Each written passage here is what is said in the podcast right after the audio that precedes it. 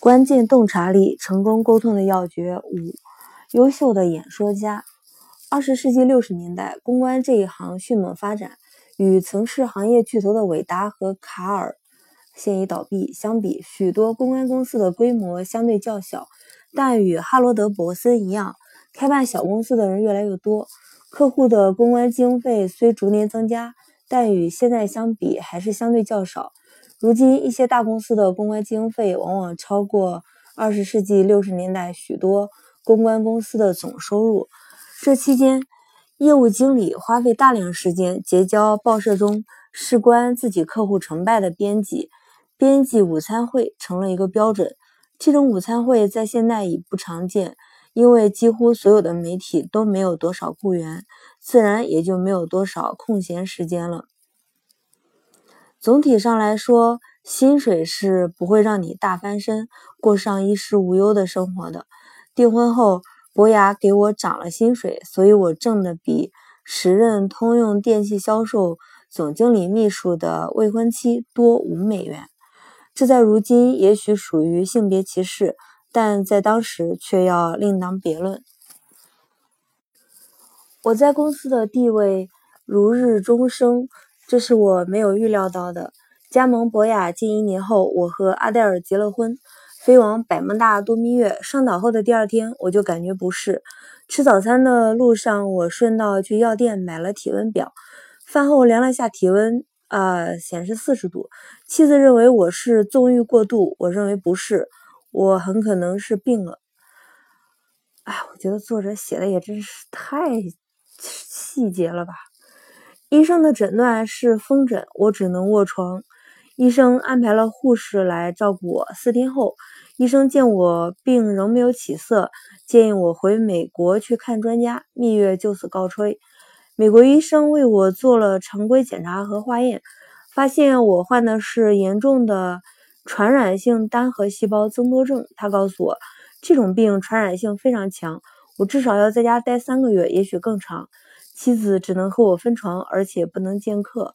我认为，妻子要是能在分床的情况下和身染重病的丈夫挺过刚刚开始的婚姻生活，我们或许能白头到老。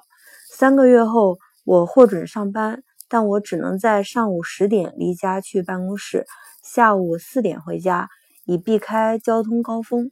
博雅的同事都对我深表同情，对我的态度也一如往日。我从内部公关业务员起步的时候是个无足轻重的角色，虽并非都是如此，但业务员的报酬相对较低。业务员在总经理眼中的分量微乎其微。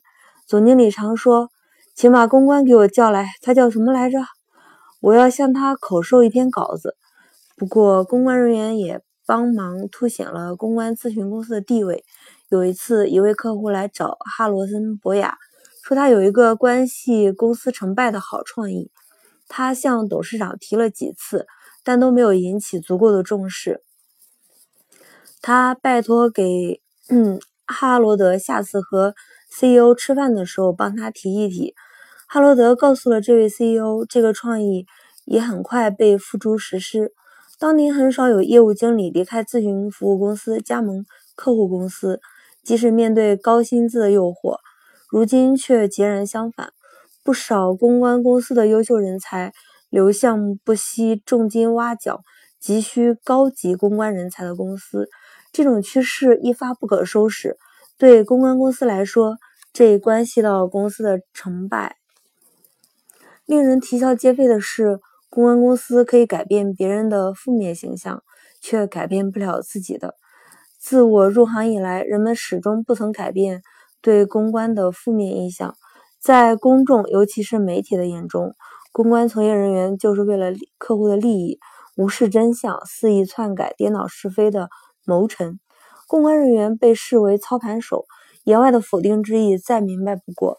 但操纵本身并不邪恶，其实还可能出于好意，比如你操纵相持不下的各方达成和解，或者操纵民众为消除全球贫困贡献一份力量。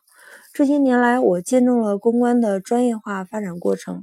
这一行业每年都广纳优秀人才。随着企业社会责任的发展，与社会各界提供的机会增多，公关取得了我入行时想都不敢想的成就。但有一点，公关界的同行与我看法相左。我认为所做的并不构成一种职业，而是产业，是生意。这有什么区别？倘若若我是个一再一错出再错的医生，病人倒霉的丢了性命，我可能要被逐出医学界。我要是个干了不法勾当的律师，也会被吊销律师资格。出纳也是如此。不过，公关业务员却不必承担责任，也绝不会被吊销资格。只要有一部电话，你有求于我，不论客户和同行认为我是否专业，谁都干涉不了我做生意。博雅迅猛发展，我的担子也越来越重。